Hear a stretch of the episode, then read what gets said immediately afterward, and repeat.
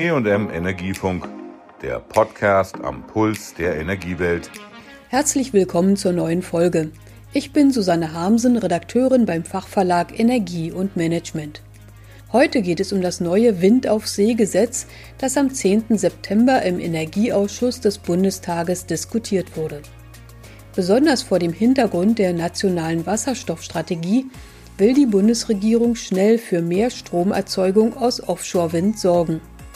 Die Branche und mit ihr der Bundesverband für Energie- und Wasserwirtschaft BDEW freut sich über die erhöhten Ausbauziele.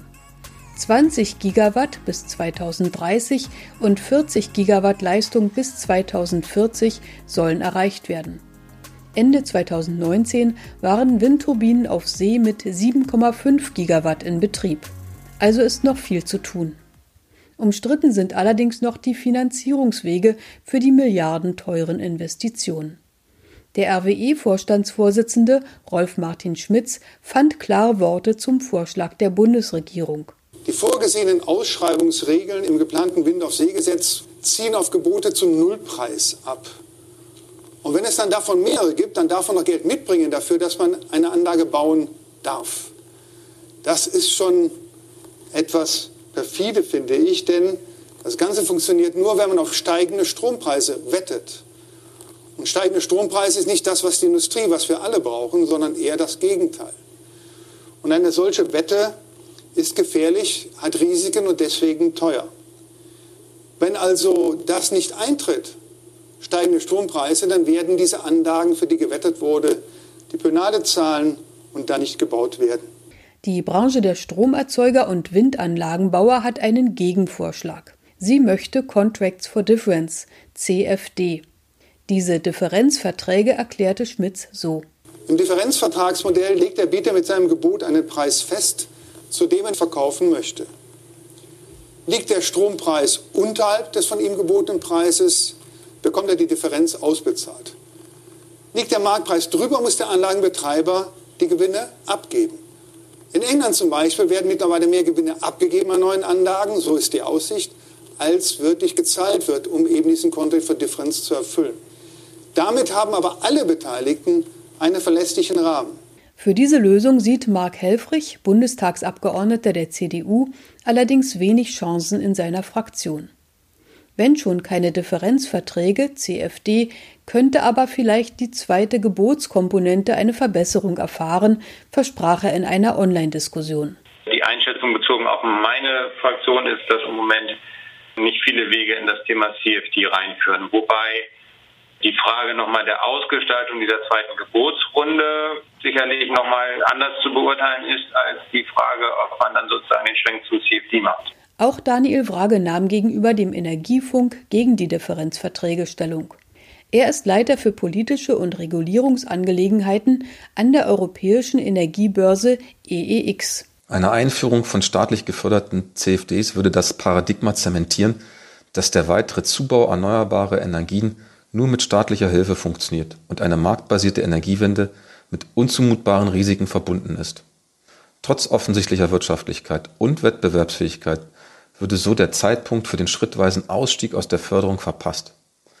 Stattdessen würde die Sozialisierung von Risiken und Kosten über das EEG signifikant verlängert.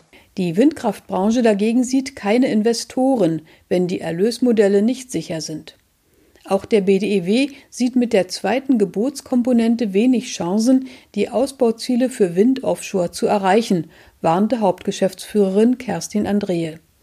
Auf einem Branchentreff hörte sich mein Kollege Ralf Köbke um. Ihm sagte Irina Lucke, Geschäftsführerin der EWE e Offshore und des Windenergienetzwerkes WAB. Es muss einen verlässlichen Mechanismus geben. Der muss nicht CFD heißen. Also wir sind ja alle kreativ und die Politik auch. Zumindest muss es ein planbares Vergütungsmodell geben, auf dessen Basis ich eine Bankenfinanzierung oder auch Finanzinvestoren dazu bekommen kann, Projekte zu unterstützen, die irgendwo zwischen ein und zweieinhalb Milliarden Euro liegen. Das wird niemand aus der Portokasse zahlen. Und wenn ich wie jetzt angedacht, eigentlich eine Zukunftswette, weil Projekte dauern fünf bis sieben Jahre in der Entwicklung, eine Zukunftswette abgeben muss auf den Strompreis in fünf bis sieben Jahren, dann glaube ich, werden das eher Hasardeure, die dort investieren, als verlässliche Unternehmen. Und wenn Sie gerade jetzt die Phase mal nehmen, wir hatten während Corona einen Strompreis irgendwo zwischen 2,8, 2,9 Euro Cent. Das ist ja wieder bei 4 Cent, aber das sind Schwankungen, die ähm, bei einem Projekt von 600, 700 Megawatt gigantische finanzielle Löcher reißen würden. Und somit werde ich dieses tolle, wofür wir sehr dankbar sind, große Ziel 2040, 40 Gigawatt nie erreichen. Das Problem ruft auch die Landespolitik auf den Plan. Der niedersächsische Energieminister Olaf Lies von der SPD sprach sich für garantierte Mindestpreise aus. Wir brauchen keine Einspeisevergütung mehr, die eine Debatte öffnet, ob ich den Windpark auch beteilige an den Kosten. Wir brauchen eine Einspeisevergütung, die sicherstellt, dass ein Park zu Preisen, die auch notwendig sind, Strom erzeugt. Und wenn der Börsenstrompreis geringer ist, gibt es einen Unterschied. Und wenn der Börsenstrompreis höher ist, haben wir den Unterschied. Und solche modernen Lösungen, die brauchen wir jetzt dringend, wenn wir erfolgreich sein wollen. Der Bundesrat hat in seiner Reaktion auf den Entwurf zum Wind auf See-Gesetz für Differenzverträge votiert. Das hat der Bundestag allerdings zurückgewiesen. Sieht Energieminister Lies noch Chancen für eine Änderung am Gesetz? Ich denke ja, äh, weil ich äh, mindestens in großen Teilen der Bundesländer weiß, dass man unzufrieden mit dem ist, was da ist. Und wenn ich einen großen Teil meine, dann meine ich eben nicht diese typisch Verdächtigen, die man immer sieht, die an der Küste sind. Ich meine, ehrlicherweise machen das ja gleich für uns, das machen wir für uns alle.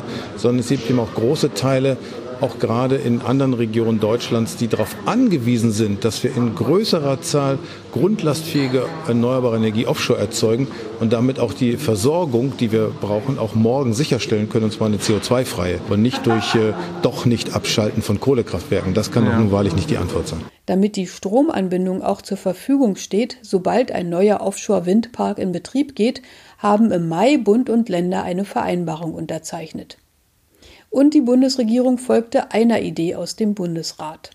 Danach sollen Klagen gegen die Planfeststellung und Genehmigung von Offshore-Anbindungsleitungen erstinstanzlich beim Bundesverwaltungsgericht liegen.